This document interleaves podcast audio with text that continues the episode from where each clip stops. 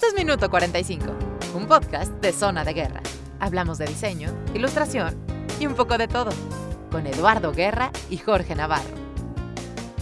Aficionadas, aficionados y profesionales del diseño gráfico y la ilustración, qué gusto me da volverles a saludar después de que nos detuvimos 15 días eh, a partir del episodio que fue del maestro Paco Calles. Espero que ahora ya lo hayan escuchado, al igual que los otros 72 episodios que llevamos. El día de hoy vamos a grabar el episodio 74. Por ahí este, también les puse un anuncio del maestro Telles. Ojalá hayan tenido la oportunidad de colaborar en, este, la causa que, la comunidad de diseño gráfico ha estado tratando de impulsar. Si no, échenle un ojito a las redes sociales de varios este, colegas. Eh, Carlos Lozán por ahí está entre ellos. Oye, hablando de Carlos Lozán, eh, querido amigo George, que ahorita te saludo, eh, un agradecimiento que nos está haciendo favor de promocionar por ahí nuestros episodios. En particular, le compartí la liga del episodio de Julio Lozoya y pues, quedó como muy agradecido de la información que estamos dando ahí. Entonces, al final del día, eso es la intención del podcast, dar herramientas para que a toda la comunidad le funcionen de acuerdo a las características de cada uno de sus emprendimientos o su situación laboral en diseño gráfico. Te saludo, querido amigo, ¿cómo estás? Después de hace dos semanas que no te, no te saludo y no te escucho y no te veo. Y no nos vemos, pero bueno, encantado como siempre de verte y, contento. Sí, leí los eh, comentarios de, Carlos Lozán y este, también pues apoyemos esta iniciativa ¿no? del maestro Telles y bueno, tengo entendido que hacen reuniones o a partir del jueves pasado se van a estar reuniendo eh, la gente que colaboró, este, incluso los, los, entrevistados en el proyecto de Grandes de la Identidad. Entonces, este, la cita es mañana, aunque Carlos no ha dicho la hora, pero bueno, pues, este, y bueno, eh, ya nos habíamos apalabrado con él, tenemos pendiente un nuevo episodio para seguir promoviendo estas actividades de la ilustración, el diseño y un poco de todo. Así es. Muy bien, pues ojalá tengamos tiempo de ir a estas tertulias que está organizando eh, Carlos Lozano y Grandes de la Identidad, que yo creo que son muy enriquecedoras este tipo de, conversaciones, ¿no? Eh, estas dos semanas que han sido como, de alguna manera, cierto relajamiento con el tema del podcast, pedimos una gran disculpa a nuestro auditorio. La verdad es que he estado enfocado en algunos proyectos, eh, tanto del estudio como concentrado en el tema de entregas finales de mis alumnas y alumnos de la universidad. Em, sí. pues trato de involucrarme lo más que se pueda porque eh, pues, parte de, mi chamba y mi vocación como docente es pues, que tengan toda la orientación que se pueda para que pues, no me entreguen una calificación en las que ellos, ellas y ellos digan, ah, es que ya me saqué 10, ¿no?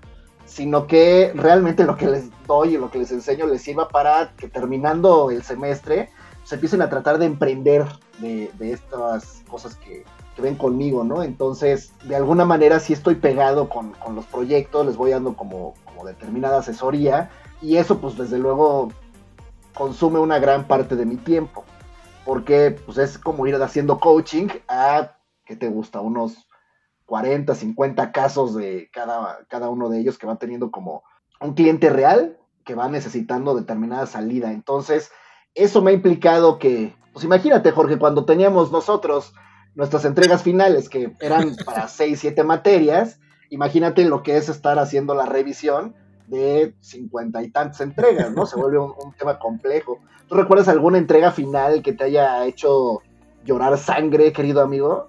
Ay, pues mira, creo que tuve el mal hábito o esa característica, no de todos los diseñadores, porque creo que nuestra invitada es muy dedicada y ordenada, pero cuando ya no podía con los proyectos, ya estaba yo en el respirador tirando la toalla, me imaginaba en el último día de la carrera. Decía, sí, sí voy a llegar, sí lo voy a lograr. Y este, tenía el, defecto de dejar todo al final. Y tenía una compañera o compañeros que me decían, es que tú no haces nada en todo el, el proceso y al final vienes y entregas como si nada. Sí, lo, que no sabían era que me estaba durmiendo mientras evaluaban, ¿verdad? Pero sí recuerdo, resolví al final, eh, desgraciadamente me acostumbré a resolver bien con esa presión que tienes de entregar y me confié. Así que como el tío Jorge, les recomiendo que si son estudiantes no hagan eso. Procuren ser ordenados, boceten desde el principio, trabajen, investiguen, para que lleguen fresquitos a sus presentaciones y no con su jarra de café para no dormirse. Pero así eran mis presentaciones.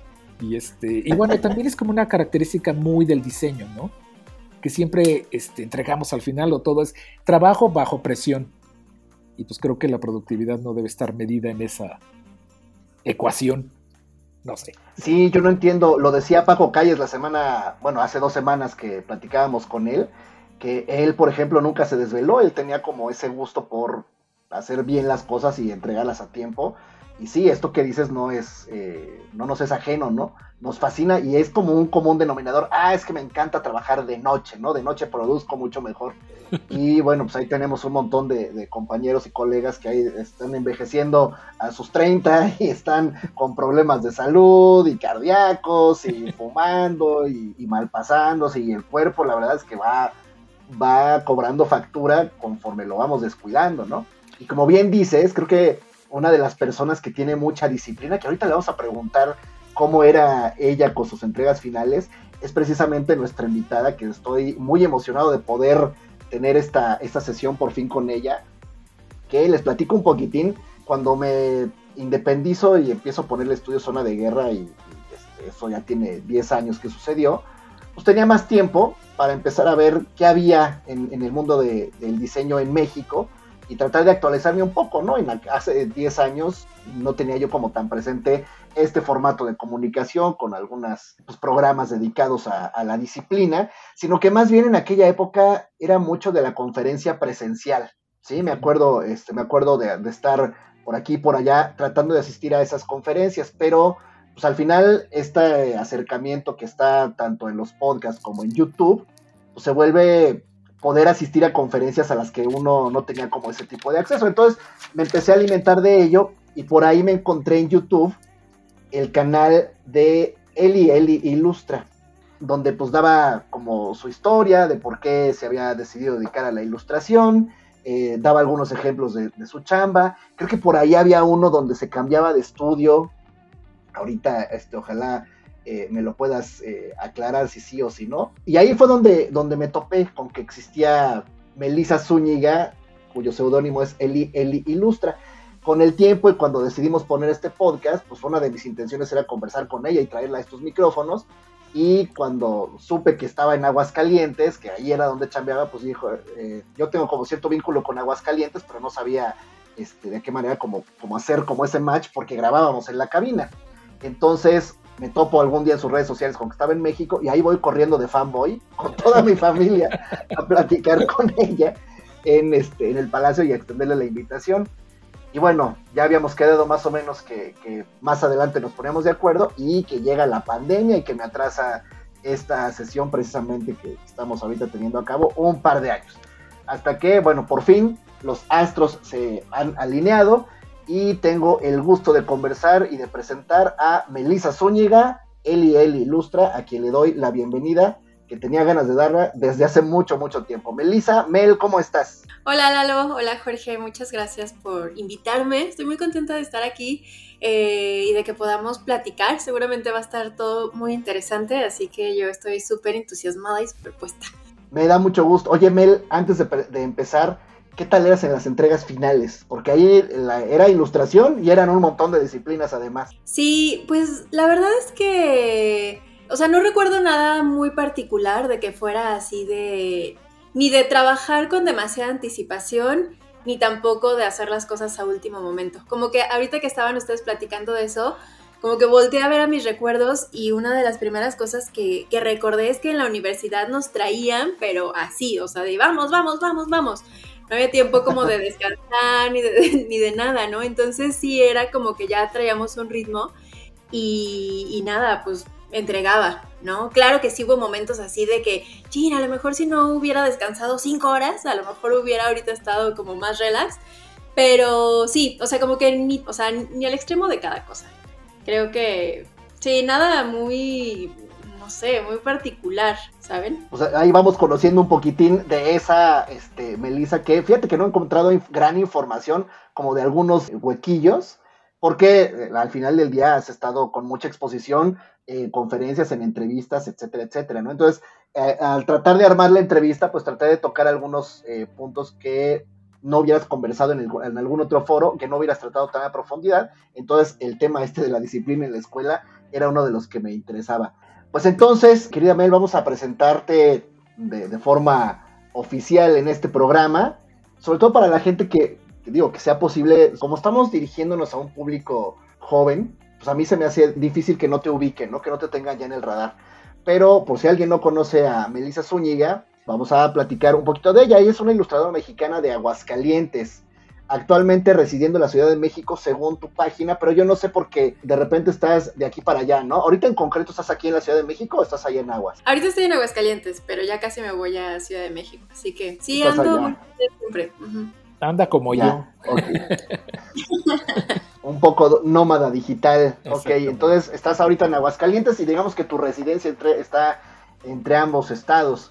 Sí. Eh, dice acá, después de terminar tus estudios de diseño gráfico, trabajaste durante unos años en varias agencias de marketing, mientras también hacías trabajos como freelance en la parte de ilustración y el muralismo.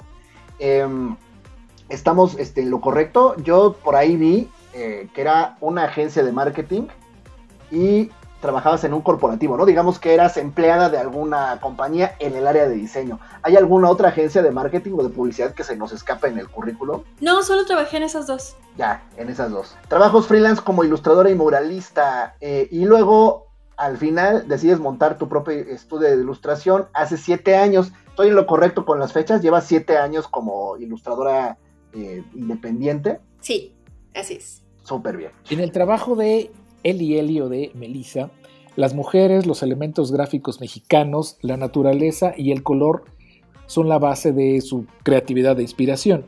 Y estas cosas se pueden encontrar con frecuencia en sus ilustraciones, murales y otros trabajos. Luego aquí en la Ciudad de México hemos tenido oportunidad de ver el trabajo realizado por ella y este, pues para algunas campañas pues bastante conocidas ¿no? por los clientes que ha tenido.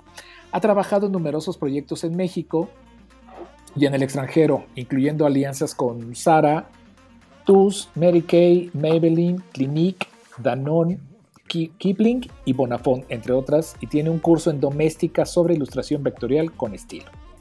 Así que ya saben dónde buscarla y tomar un cursillo. Que está bastante bueno, eh, por cierto, bastante, bastante bueno. Y este, hay, hay también creo que una observación que la voy a hacer de una vez antes de que, de que lleguemos a esa, esa preguntilla de, de, de taller eh, es una observación, me parece muy prudente. De las cosas que, que admiro de los talentos de, de, Mel es su forma tan fluida y pulcra de hablar. ¿Sabes? Sí. Como, como que la siento.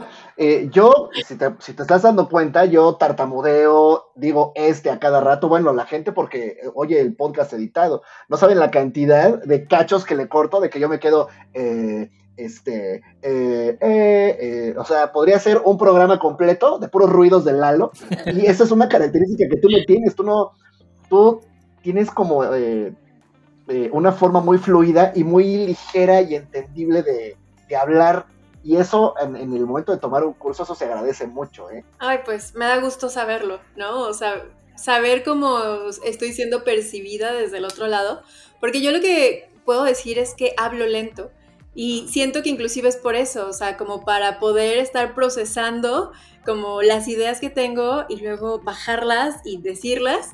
Entonces, sí, creo que de pronto la velocidad de mi habla puede ser como un poco lenta. Pero bueno, soy el AMLO de la ilustración. Ah, está perfecta. Y no parece mucho.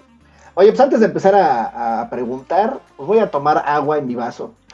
Ah, vaya, no, estabas pero equivocadísimo. Agua en mi vaso del Seven. Este, sí, no es, no es hora de café ya, porque aparte hace mucho calor. Pero vamos a tomar agüita. En el vaso, bueno, la es que no es mi vaso, es el vaso de mi hija, que debo comentarte, creo ya lo sabes, mi hija es súper fan de tu trabajo desde hace mucho, mucho tiempo.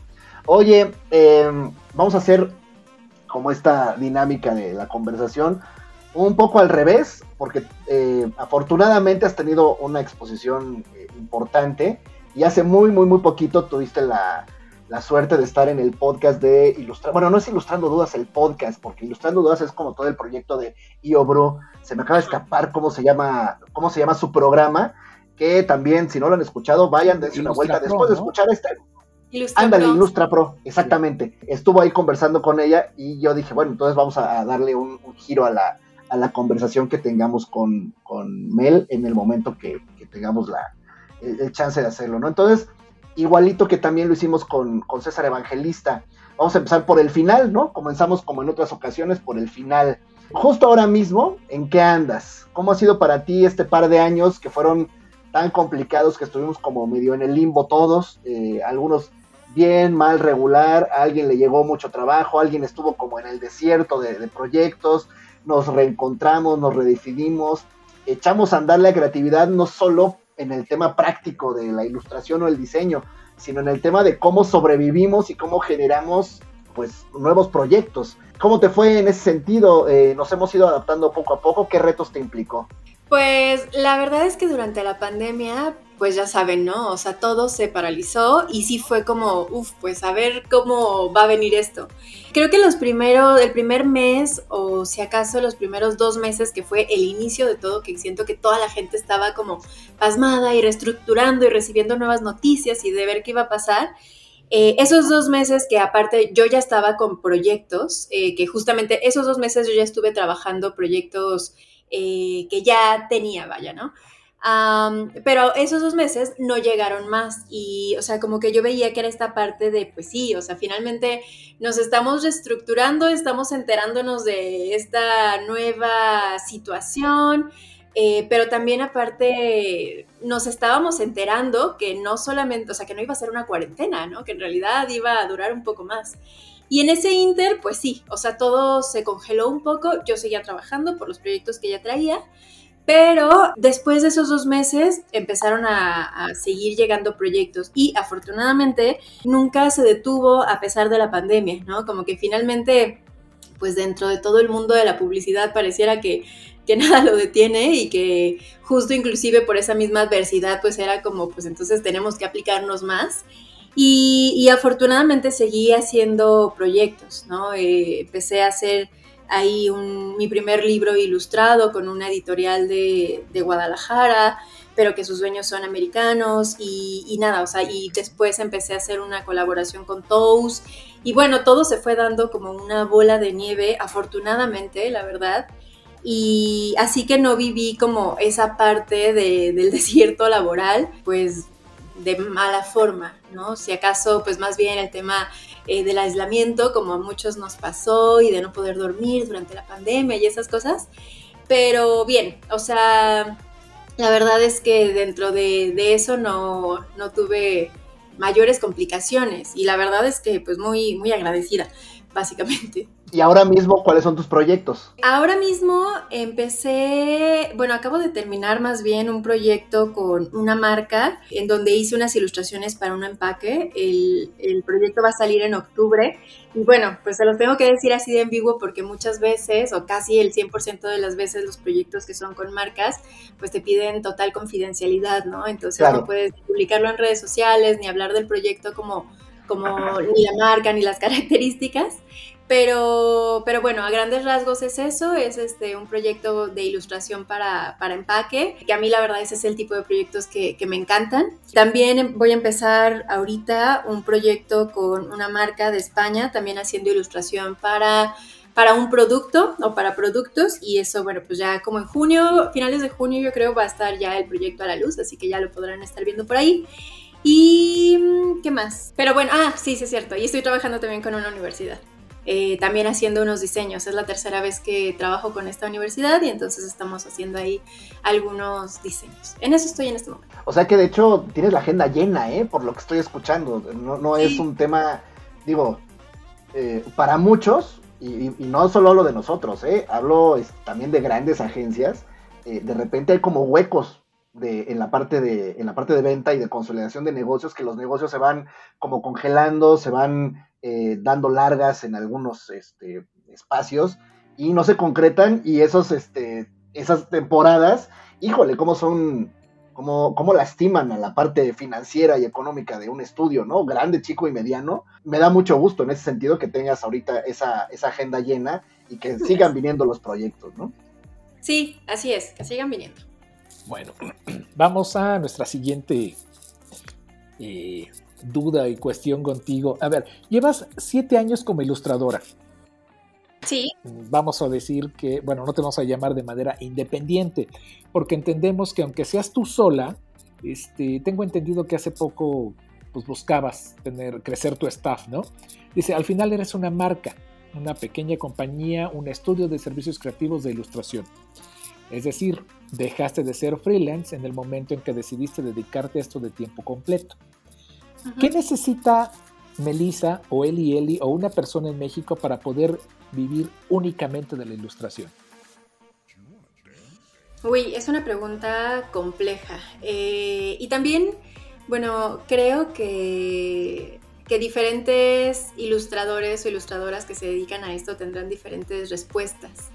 Eh, creo que aquí yo les puedo contar de, qué fue lo que hice yo y qué fue lo, qué fue lo que funcionó para mí.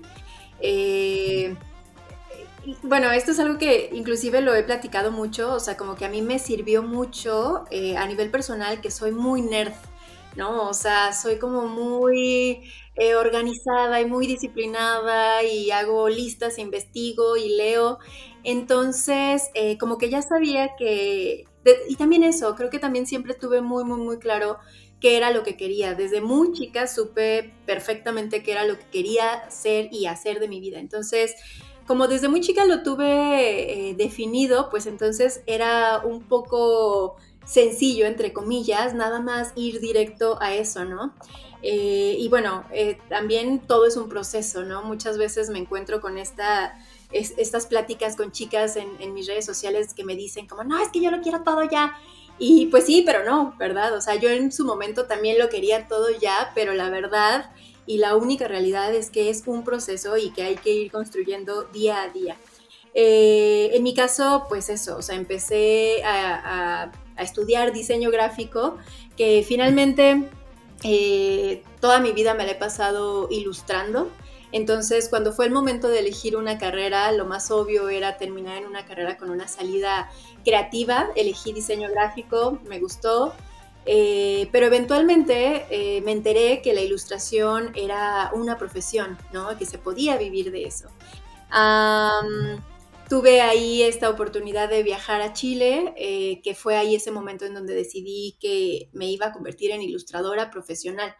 Y a partir de esa decisión eh, empecé a, hacer mis ilustraciones como de una forma más profesional, más, o sea, las tuve que sacar de todas mis libretas, las digitalicé, empecé a, relacionarme con esta parte de las paletas de colores. Yo hago ilustración vectorial, entonces también eh, me enfoqué en esta parte de, de, perfeccionar mi técnica, de hacerla como, como yo quería, ¿no?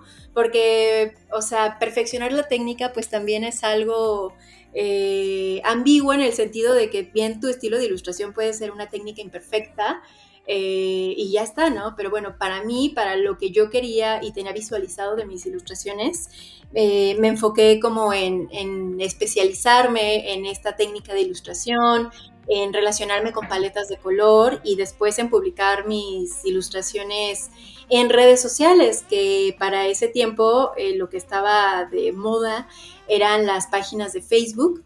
Y, nada, o sea, a partir de ahí me di cuenta de que ese conjunto de decisiones que había tomado, eh, pues eran buenas decisiones, ¿no? O sea, y no, un poco por esta retroalimentación que empecé a, tener, ¿no? Porque en un inicio, pues mis ilustraciones las veían mis amigas, mis amigos, mis papás, y pues qué bonito todo. Pero justamente en, redes sociales después me enfrenté a, esta parte de, la, de una retroalimentación positiva y, eh, y pude ver cómo otros ojos que no fueran los míos o los de gente que me quiere podían apreciar mis ilustraciones. Y por otro lado, eh, otra retroalimentación positiva fue cuando me empezaron a invitar a exposiciones, a mi primer proyecto de ilustración, que fue con una agencia en Ciudad de México haciendo ilustraciones para unas animaciones para un cliente de la agencia. Y entonces esa fue al final de cuentas también como la comprobación de, oye, pues va bien, son buenas decisiones, estoy haciéndolo bien y entonces sigo. En ese tiempo todavía estaba en la universidad, así que estuve un año en una agencia de marketing aquí en Aguascalientes.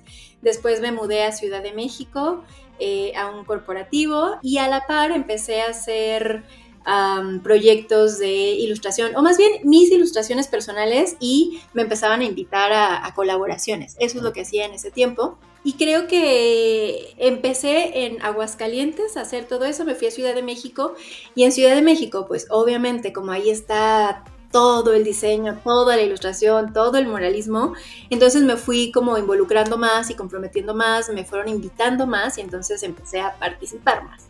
Cuando estaba en este corporativo en Ciudad de México, yo para entonces ya sabía y lo tenía clarísimo que yo no quería trabajar en una, en una empresa o trabajar para para un proyecto que no fuera el mío. Como que para mí era de, a ver, si le dedico eh, ocho horas al proyecto de alguien más, ¿qué pasa si se lo dedico a mi propio proyecto? ¿No? Entonces, para entonces yo tenía clarísimo que quería eh, tener mi propio proyecto y hacer mis cosas bajo mis, mis propios términos, ¿no? Así que me puse como meta trabajar todo un año, juntar dinero, porque otra cosa que, como que muy intuitivamente, también, bueno, no tan intuitivo, también por todo lo que estuve leyendo y demás, fue como, a ver, eh, si quiero hacer mi propio proyecto y ser independiente, entonces, ¿qué es lo que necesito? Pues para empezar necesito seguridad, sentirme, o sea, que si ya no dejo un trabajo y no empiezo a, tener un sueldo quincenal, eh, necesito sentirme segura de que estoy bien, ¿no? Entonces, ¿cómo garantizo esa seguridad? Ahorrando, teniendo un colchón de dinero que me, que me dé esa, ese respaldo. ¿no? Y esa tranquilidad, porque también si voy a empezar a, ilustrar, necesito paz mental, ¿no? Que es la, la, mejor forma en la que la mente puede crear. Así que, pues sí, para entonces empecé a trabajar freelance con una agencia en Guadalajara y ellos me pagaban un fee mensual. Y, y nada, todo eso lo fui ahorrando, ahorrando, ahorrando hasta que, y a la par combinándolo con más proyectos de, de, ilustración y sobre todo empecé ahí a incursionar en el tema del mural. Empecé a hacer murales en todos lados, en museos, en agencias de publicidad, en la calle, en todos lados. Eh, pero bueno, claro, también con una conciencia de que, ok, sí estoy ahorita haciendo estos proyectos de muralismo de forma gratuita, pero como una no de una forma gratuita, más bien sí que no estaba cobrando por ellos, pero era una forma de promoción, porque yo no tenía portafolio para nada de mural. Entonces fue como, bueno, eh, en este momento estoy construyendo mi portafolio de mural, pero eventualmente este portafolio me va a llevar allá que allá cobrar por los murales. Y entonces, pues ya eso, empiezo a cobrar por murales. En fin, la cosa es que ahorro durante todo un mes y digo, ojalá, durante todo un año y al año me siento lista y segura para dar el salto, para hacer mi propio proyecto y mi propio estudio de ilustración. Así que, pues ya con ese respaldo económico, sin tener que preocuparme, porque yo decía, bueno, a ver, pues yo no sé cómo va a estar la cosa, no puedo predecir el futuro, no sé cómo va a estar, entonces, eh, pues mejor así estoy asegurada económicamente y listo.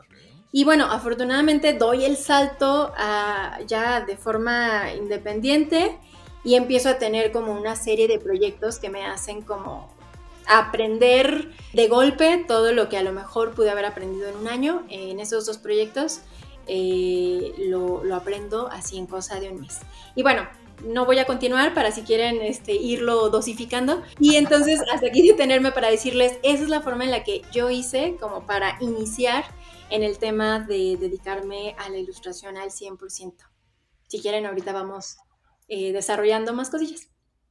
Oye, yo, este, digo, la, historia la, conozco, la he ido escuchando porque, insisto, me he estado como documentando, además de que, bueno, como, como fan de tu trabajo, pues he, sido, he ido siguiendo también las exposiciones y programas donde has contado la historia, ¿no? El desarrollo de cómo, cómo fue la transición de, eh, de estudiante, empleada y ilustradora independiente, ¿no? O empresaria. Es que al final del día eso es como, como yo lo veo, ¿no? Una preguntilla aquí, que empiezo con mi costumbre de preguntas fuera de guion. Debemos tener una sección, amigo, una sección al final que se llamara Preguntas que no estaban en el guion. Esto no está en el guion, pero quiero saber. Sí, oye, me, me, dio curiosidad ahorita que estabas platicando esto, Mel, sin que tengas que decir obviamente el corporativo. ¿No había problema con el corporativo, dado que ya tenías exposición como en tus redes sobre lo que estabas haciendo. O sea, en este corporativo no se la solían de, ah, ella está nada más aquí de paso. No, sé. Posiblemente sí, porque recuerdo inclusive que la, la, chica que era la que llevaba el proyecto en algún momento me dijo, bueno, yo siempre supe que, que eventualmente te irías, ¿no? Estás creciendo en este tema de la ilustración y, lo supe.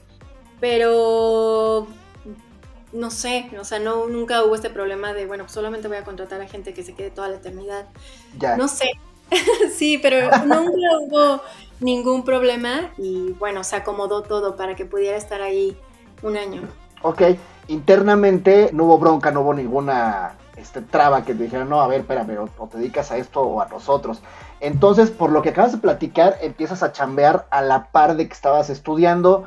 Más o menos ahí está el, tema de Chile, cuando te brota ya la definición de la especialidad a la que te vas a dedicar, sumado al talento y a, todo este, pues todas las bondades que se iban presentando, ¿no? ¿En qué momento dices, bueno, ok, ya tengo muy clara mi especialidad, no obstante voy a, capacitarme un poquito en la agencia, terminar la carrera, eh, tratar de ahorrar un poco.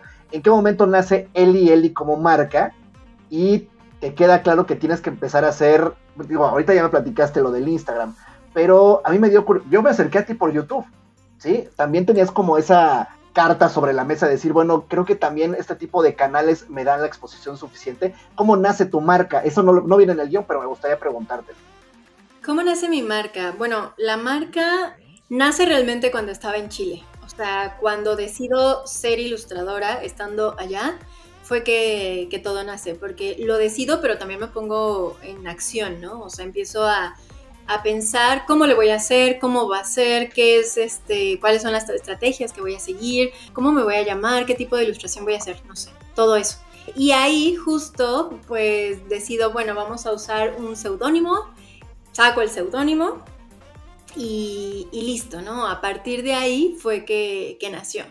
Este, no tomaste la opción de doctora Melissa o cosas así que estaban como muy de moda en, el determinado momento, ¿no? Como el doctor Alderete, por ejemplo, al que le mando un saludo por si nos está este, escuchando. O Melissa Guan, ¿no? Que también es...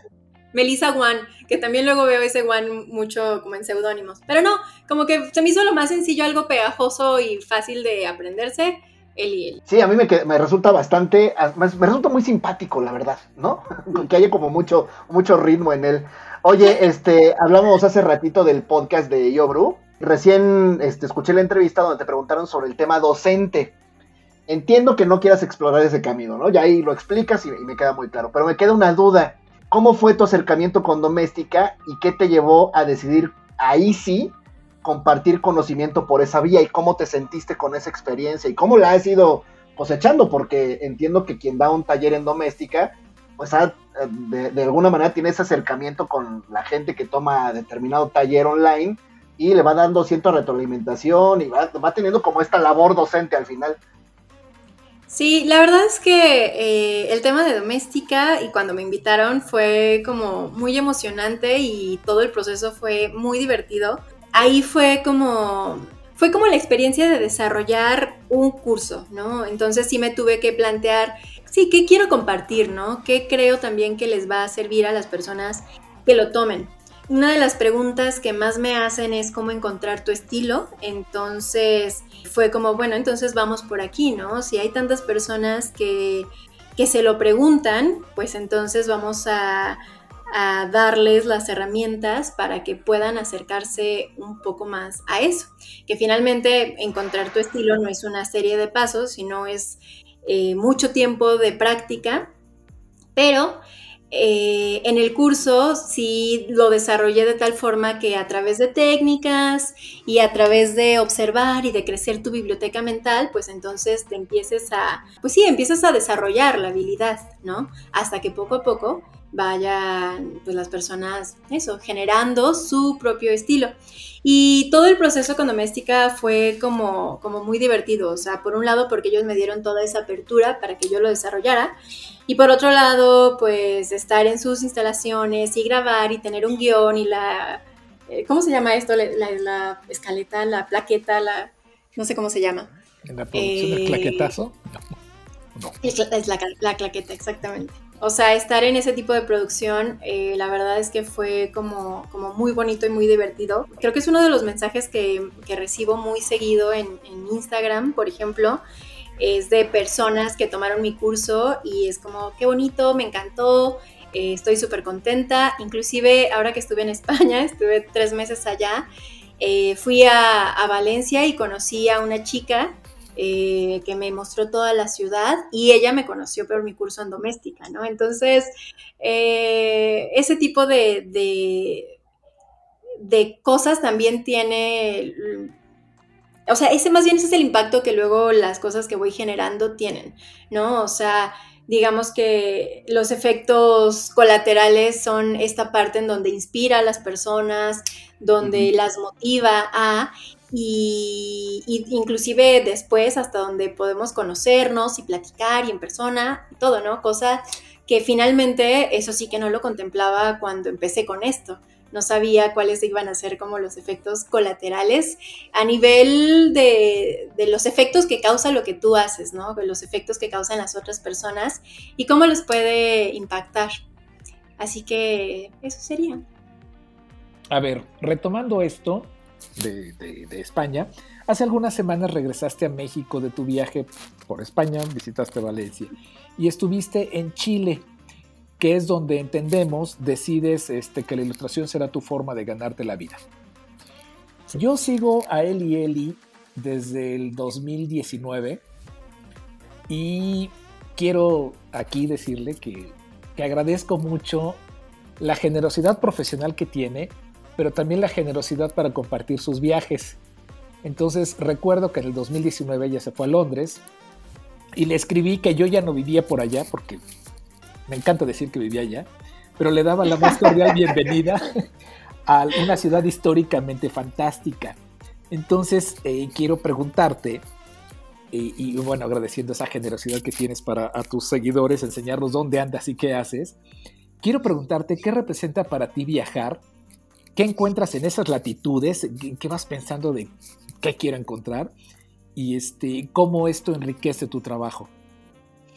Uf, pues la verdad es que viajar es toda una oportunidad, ¿no? Sí. Es una, suerte eh, poder hacerlo y lo que te da a cambio el viajar es impresionante. En mi caso, siempre que he viajado, siempre regreso con nuevas ideas, ¿no? Como que sí me sirve mucho para transformarme a mí misma y entonces siempre regreso con nuevas ideas de lo que quiero hacer, con nuevas reflexiones acerca de mí misma. Y eso muchas veces se ve reflejado en la forma en la que ilustro, porque finalmente ilustrar también tiene mucho que ver con, con lo que está dentro de tu cabeza.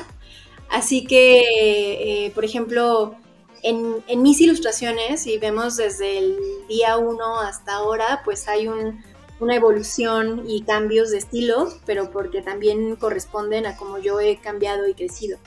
Y siempre he sentido que cuando hago un viaje, mi estilo también va transformándose. También otra cosa es que vas viendo muchísimas cosas diferentes, ¿no? Entonces eso se va sumando a tu biblioteca mental que de imágenes que antes no tenías y que después puedes fusionar con tu propia eh, forma de ver las cosas y en mi caso de dibujar las cosas. Por ejemplo, ahora que estuve en España, eh, empecé a muchas cosas de la arquitectura de España, como muchos detallitos, empecé a meterlos en mis ilustraciones, ¿no? Porque coincidió que estaba en una etapa de hacer ilustraciones como de, casitas y de edificios. Entonces fue como una fusión entre detalles de la arquitectura de España que fui fusionando con mis propias ilustraciones. Entonces, en ese sentido, pues sí, la verdad es que cada viaje que, que, o sea, inclusive el hecho de haber viajado a Chile y que de ahí me convertí en ilustradora es la viva representación y ejemplificación de, de esto que estoy diciendo, ¿no? Volví, regresé a Chile como unos cuatro años después y también, o sea, estuve allá como 20 días y, y regresando llegué con muchísimas ideas que antes de irme no tenía. Entonces sí, claro que el estar expuesto, expuesta a diferentes estímulos, a diferentes imágenes, a diferentes experiencias, pues claro que te suma en tu propia experiencia para poder crear de forma diferente. Y eso solamente hablando a nivel artístico o profesional, ya a nivel personal, bueno, pues también. Ay, sí, vivan los viajes. Es bonito sentirse ciudadano del mundo. Qué, padre que hayas vivido en Londres. A mí Londres me encantó y he querido volver. Y qué suerte. Ay, mira, Londres para mí es como Chile para ti. Así. Sí. no, no sé, es una fijación que tengo desde la infancia. Y pues es una ciudad que me encanta. Me encanta, me encanta. Entonces, como compartiste, repito, generosamente tus, tus experiencias y fotos, pues me emocioné como si hubiera ido otra vez. Ay, me imagino, sí, sí, te, puedo entender perfecto. De hecho, para mí Londres está en mi lista de, deseos por cumplir, ¿no? Ojalá algún día se me haga. Digo, yo difícilmente cambiaría de residencia más de una semana, o sea, más bien mis planes de viaje siempre son de vacaciones, ¿no? Pero este sí, Londres, este, por supuesto que está así, así, entre las cosas que más quisiera hacer ojalá, ojalá se dé eh, el momento que pueda yo estar visitando por allá. Pues si nos apuramos este, llegamos al jubileo de la reina. Oye, pues hay, que, este, hay que ahorrarle, ¿no? Eh, esta no está tampoco en el guion, pero ah, no sé, no sé si me la encontré en algún lado o, este, o no, me, hablas en general de, Chile, de Santiago, de Valparaíso, ¿no? De, que veías pues, la obra que se hacía allá, del colorido, del folclore, de, los etcéteras. ¿En concreto recuerdas algún autor o alguna referencia allá en, Chile o, algún momento que dijeras, no, ya, es que ve esto que está aquí, de a partir de aquí tengo que ser, o sea, ¿cuál fue el punto de partida estando ahí en tal cual? ¿Lo tienes así como esa referencia o, o es genérico, es todo ese viaje? Eh, pues es que, o sea, te paras en Valparaíso y ves la ciudad toda cubierta de murales y claro que te choquea, ¿no? O sea, si tienes ahí un, una especie de ¿qué? ¿Qué es esto? ¿Por qué todo sí, o sea, no sé, la verdad es que yo llegué y fue como, porque de verdad, o sea, volteas a ver la ciudad y no hay nada que no esté intervenido, todo está lleno de, de murales, de arte, de poesía, de todo. Entonces, eso, o sea, hay tantos murales, hay tanto color, tanto de todo que es difícil que no te impacte, ¿no? Que no te impacte los ojos, la mente, todo. Sí, sobre todo si tienes como estos skills, ¿no? O sea, de, a ver, yo ilustro, pues ya traías ese, esa, esta característica, ¿no? Y te llevan precisamente al lugar donde tenías que estar para decir, no, espérame, esto es lo que me tengo que dedicar. Eso, fíjate que eso tenía como, como mucha curiosidad de, sentir que transmitieras eso, ¿no? Es de, a ver, espérame, estoy enfrente de tanto color, tanta cosa, y esa explosión en la cabeza que, al final se vuelve como un punto de partida, ¿no? Y qué bonito que lo acabas de compartir. Ahora, eh, rápidamente, bueno, tú vienes de diseño, ¿no? Como, como formación, o sea, la especialidad es ilustración, pero la formación fue diseño, estuviste ahí cuatro años en la, en la universidad. ¿Cómo fue en tu vida en agencia o dentro del corporativa, del corporativo, perdón? ¿Podías incorporar la ilustración en tu trabajo diario o lo resolvías con tus otros conocimientos de diseño, tipografía, formación editorial? ¿Ya te tocó una generación en la que se hacía programación? Eh, ¿Hubo algo que te gustara o recuerdes con nostalgia, además de la ilustración, o siempre estaba presente la ilustración en tu chamba? Pues de todo, o sea, justo como sabían que tenía habilidades en la ilustración, porque eso estaba en mi portafolio aún de diseño, eh, pues todos los proyectos, si podían tener ilustración, lo tenían y ya contaban conmigo. O si no, igual yo lo proponía y también se hacía, pero y si no, o sea, era puro diseño gráfico. Entonces, eh, la verdad es que a mí el diseño gráfico también me gusta, eh, así que no, durante todo ese tiempo ahí, todo lo que hacía, la verdad es que sí lo disfrutaba, me gustaba a final de cuentas.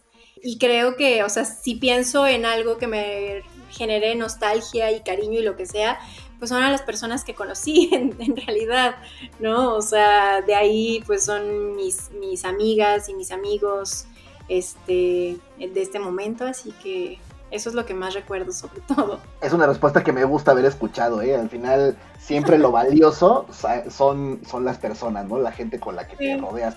Más allá de la entrega o más allá de, ay, me salió bien esta publicación. Perdón, que sí es muy bonito ver porque nuestro trabajo pues es mucho de exposición, ¿no? Nos encanta ver nuestros empaques espectaculares, eh, tus ilustraciones en un vaso, ¿no? Eh, que la gente conviva con ellos, pero más allá de todo eso, lo que nos nutre mucho es el conocer personas, y creo que eso, este, eso es súper, súper valioso, ¿no? En, en ese sentido. Bueno, esta siguiente pregunta es muy trillada, pero nos parece oportuna en este proceso de entrevista de adelante para atrás. El día de hoy, ¿qué le dirías a esa Melissa que dibujaba cuando era pequeñita? ¿Qué recuerdos guardas? ¿Qué cosas dibujabas? Y ya guardabas o coleccionabas cuadernitos de viaje, así como los cuadernos de infancia quizá. Pues mi mamá la verdad es que sí conserva todos los dibujos que hice desde el kinder. Eso. Sí, están ahí guardados. Y la verdad es que sí, o sea, qué gran iniciativa de ella, sobre todo porque mis papás y sobre todo mi mamá fueron los super impulsores de que yo continuara con esta parte de, de, ilustrar y de dibujar más que nada. Y el hecho de que los haya conservado y que yo pueda ver cómo Melisita empezó, pues sí que es muy bonito, ¿no? O sea, puedo ver desde, desde los dibujos que todos los niños y niñas dibujan al inicio y cómo eso fue este, evolucionando. Me acuerdo que tuve una etapa, a lo mejor tenía siete años o seis años, en donde hacía niñas con diferentes vestidos y yo estaba convencidísima de que iba a estudiar diseño de modas, que eso siempre lo tuve dentro de mi, de mi radar, pero bueno, finalmente me fui por la parte gráfica. pero sí, o sea, puedo ver como toda esa, esa evolución. ¿Y qué me diría? Pues qué bueno que lo haces y sigue haciéndolo, ¿no? O sea, porque finalmente la verdad es que si yo me siento muy afortunada de algo es de que el dibujo, que fue algo muy característico mío y que fue algo que disfrutaba mucho y en lo que me gustaba pasar mi tiempo, finalmente es la forma en la que vivo actualmente, ¿no? Es mi profesión, es con lo que eh, gano dinero, eh, así que sí, me siento muy afortunada en ese sentido que, que o sea, continuó dibujando hasta que ahora, bueno, pues esto es lo que hago todos los días, finalmente. Yo creo que a eso aspiramos pues, prácticamente todos los, los, que nos dedicamos a esto. Ayer estaba teniendo una conversación con mis amigos de la prepa, por medio de, ya saben, ¿no? El, el grupo de WhatsApp. Alguien compartió una infografía de cómo conciben el trabajo distintas generaciones y uno planteó la, pregunta de que si alguien realmente disfrutará trabajar. Y bueno, yo de entrada pues dije, o sea, yo, yo disfruto trabajar, ¿no? O sea, a mí eh, el sentarme a, hacer alguna pieza de diseño, pues es algo que me motiva para despertarme todas las mañanas y venirme a sentar a una laptop sacrificando un montón de cosas como hacer ejercicio, por ejemplo, ¿no? Porque me gusta el hecho de sentarme aquí a hacer cosas por ahí de repente también, eh, digo, también soy ilustrador dentro de ah, este, mis, mis capacidades, no, no al nivel en que tú lo manejas, que tú es tu 100%, yo dibujo entre hacer otras cosas, pero lo disfruto, vaya, ¿no? Eh, sí, para mí el dinero es una consecuencia de poder dedicarme a lo que me gusta hacer, y para mí no es pesado así de que, ay, estoy los domingos todo triste porque el día siguiente es lunes, hay que sentarse aquí a hacer lo mismo otra vez, ¿no? Creo que creo que esto que acabas de, compartirnos es un común denominador de todo, y sobre todo para la gente que ojalá nos escuche, la gente joven, la gente que, quiera dedicarse a eso, que está estudiando esta licenciatura tan, noble y tan bonita, eh, pues se dé cuenta que, que sí implica mucha chamba, ¿no? Mucho esfuerzo, o sea, lo, tuyo, lo, como lo acabas de compartir, ha sido un esfuerzo de años de estar creciendo eh, como marca, como ilustradora, capacitándote, formándote,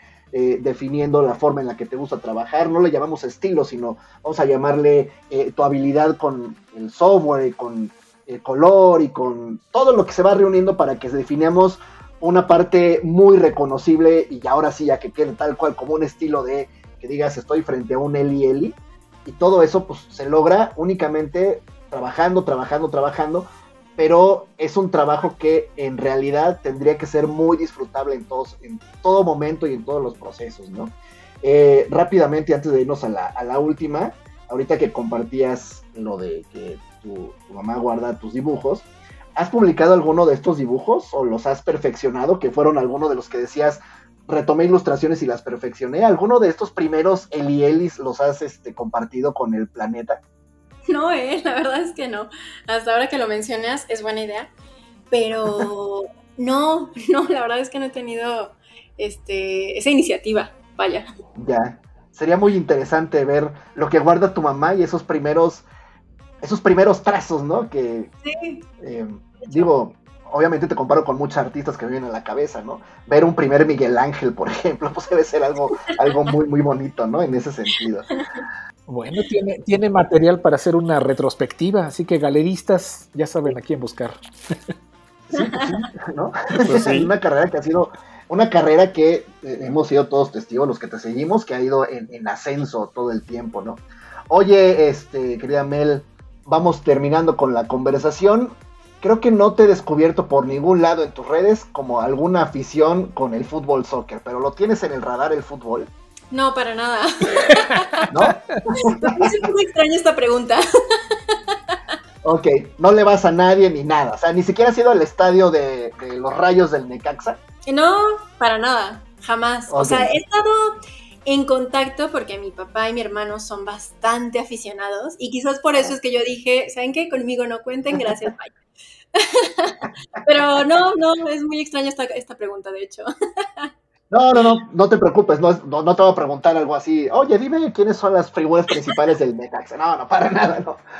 El, concepto del programa se llama Minuto 45, además del tema de la edad, que fue el pretexto para bautizarlo. Ok. El fútbol es un juego que se juega en dos tiempos de 45 minutos. Entonces hicimos la analogía con lo que puede llegar a vivir una persona, ¿no? Una persona ya de avanzada edad puede llegar a los 90, incluso rebasar eso, ¿no? Entonces, yo este, hacía como esta analogía de que el minuto 45 es justo la mitad de la vida. En ese sentido, y comparándolo como si fuera un partido de fútbol, em, tú en qué minuto estás y cómo ha sido este primer tiempo en tu vida y cómo esperarías que fuera el segundo. Pues, a ver, creo que estoy en un momento eh, donde ya he aprendido muchísimas cosas, donde inclusive muchas cosas que antes me costaban un poco de trabajo, ahora ya las tengo bastante controladas. Pero quizás estoy en ese punto en donde también quiero como incursionar en otros eh, aspectos, ¿no? En donde no los tenga tan conocidos, en donde yo también sea como, como un reto para mí. Eh, finalmente siempre lo estoy haciendo, también cada proyecto siempre es muy diferente al otro, pero creo que lo que, lo que viene para mí y lo que quiero que también venga para mí, pues es eso, son como proyectos completamente diferentes a lo que he estado haciendo que me hagan aprender y otras cosas y también desarrollar otro tipo de habilidades. Eso es lo que, lo que prospecto. Digamos que esa sería como la planeación de tu segundo tiempo, ¿no? De, lo que viene. Em, yo lo que veo, este, y soy muy franco, Mel, es una carrera que ya tiene como un sello y que tiene mucho por darnos todavía, ¿no? Hace, hace rato, ¿eh? hace algunos programas, eh, César Evangelista, Mr. Cone, platicaba él, de repente se sentía como a la mitad entre generaciones de, exponentes de diseño en México, ¿no? entre los... Em, los Vicente Rojo, los eh, Rafael López Castro, Félix Beltrán, los López Castro, los Montalvo, todos ellos, y que él se sentía como, como entre, como Alejandro Magallanes y él, entre una generación como eslabón a otra, ¿no? Y empezó a decir a, decir a, varios diseñadores jóvenes, yo te ubico perfecto como figura destacada dentro de esa nueva generación. Quizá no te has dado cuenta, o quizá, o quizá sí lo tengas muy, muy claro, que, eh, que tu papel dentro del mundo de la ilustración y el diseño gráfico mexicano es quizá mucho más importante de lo que te imaginas, ¿no? Eh, naciste y trabajas eh, mucho tiempo en, la tierra de uno de los, eh, los referentes gráficos más importantes de México, que es José Guadalupe Posada. Y al final, creo que estar al lado de él en, hablando de diseñadores referentes de Aguascalientes, Posada, Melissa Zúñiga, creo que es súper, súper valioso y te lo digo este, muy honestamente, admiro mucho tu trabajo, creo que tiene mucho por darnos y creo que estás convirtiendo precisamente en esos nombres eh, que tienen como ese peso, ¿no? Así es como yo veo tu, obra y tu trabajo y te deseo todo lo mejor en cuanto a crecimiento profesional. Mm, muchas gracias, la verdad es que... Eh, tus palabras me han dejado sin palabras. sí, sí, o sea, valoro mucho lo que me acabas de decir porque, como te decía al inicio y les decía al inicio de la conversación, es muy diferente cómo te ven otros ojos desde afuera, ¿no? A cómo tus propios ojos te ven. Entonces, valoro mucho lo que me acabas de decir. Muchas gracias. Pues lo está construyendo solita y felicidades por eso. Muchas gracias. Bueno, ¿dónde podemos o los nuevos seguidores, dónde te pueden encontrar, cuáles son tus redes sociales. Y de paso, ¿qué sucedió con el canal de YouTube? Ah, bueno, me pueden encontrar en todos lados como Eli Eli Ilustra, mi página web, en Instagram, pues en todas las redes sociales. Y en cuanto a YouTube, eh, pues la verdad es que YouTube nunca fue algo que tuviera como plan, o sea, no fue una de mis estrategias, fue más bien como un momento de, inspiración que dije, ay, pues ¿por qué no un videillo ya que tengo esto que decir, ¿no? Pero, y eso fue muy al inicio cuando empecé con el estudio de ilustración. La cosa fue que el estudio de ilustración fue creciendo y creciendo hasta que la realidad es que no tenía el tiempo suficiente para todo el trabajo que es llevar un canal de YouTube, que es muchísimo, que también eso es algo que, cuando lo inicié muy inocentemente y muy relajadamente, no había considerado, pero sí es todo un, trabajo eh, planear qué, de qué va a ser el video, grabarlo, eh, editarlo, subirlo, etcétera.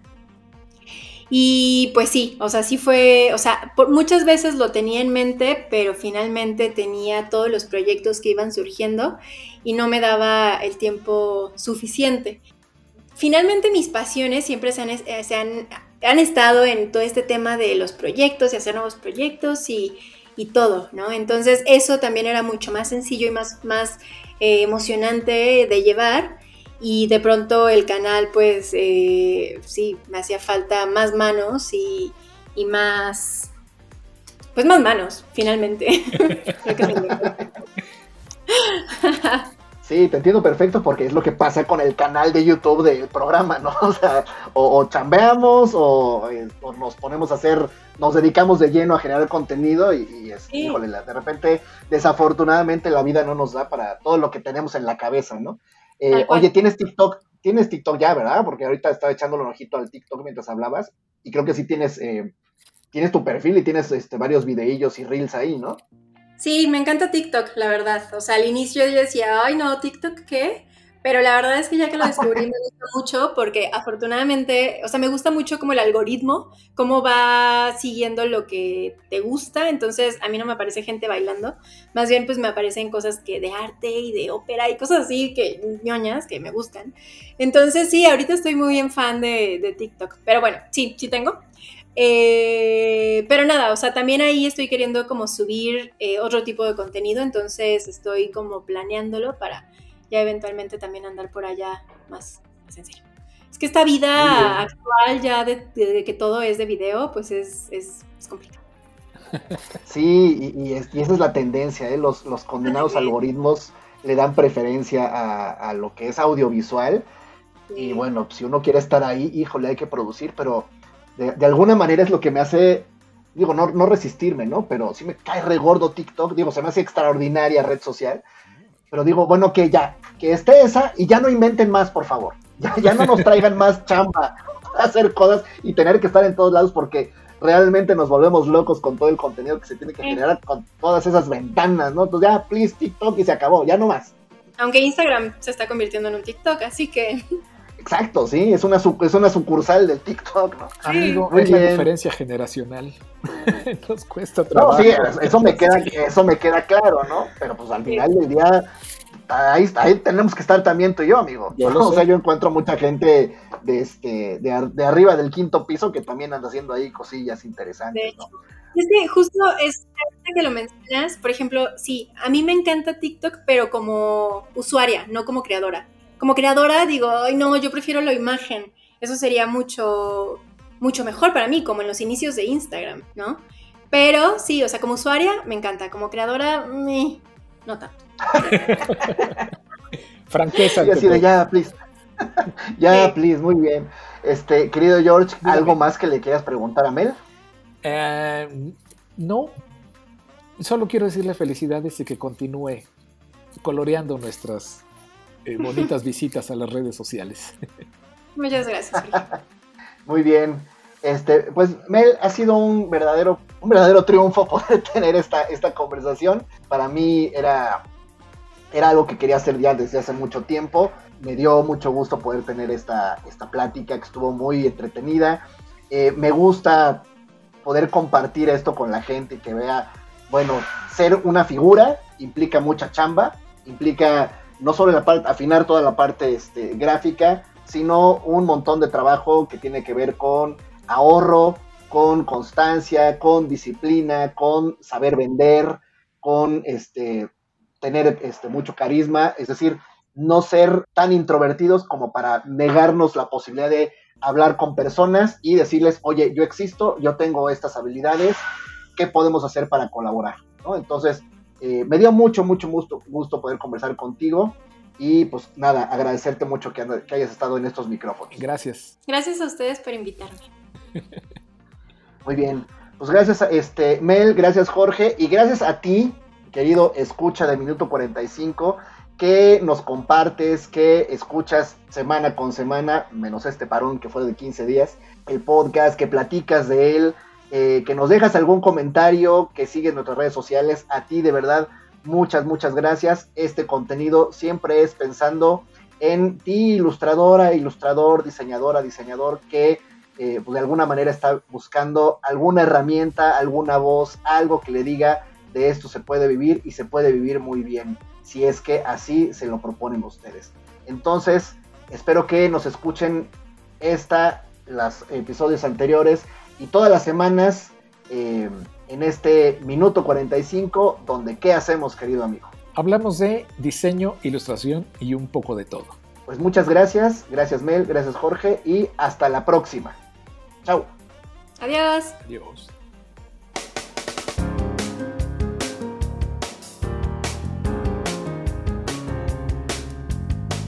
Esto fue Minuto 45.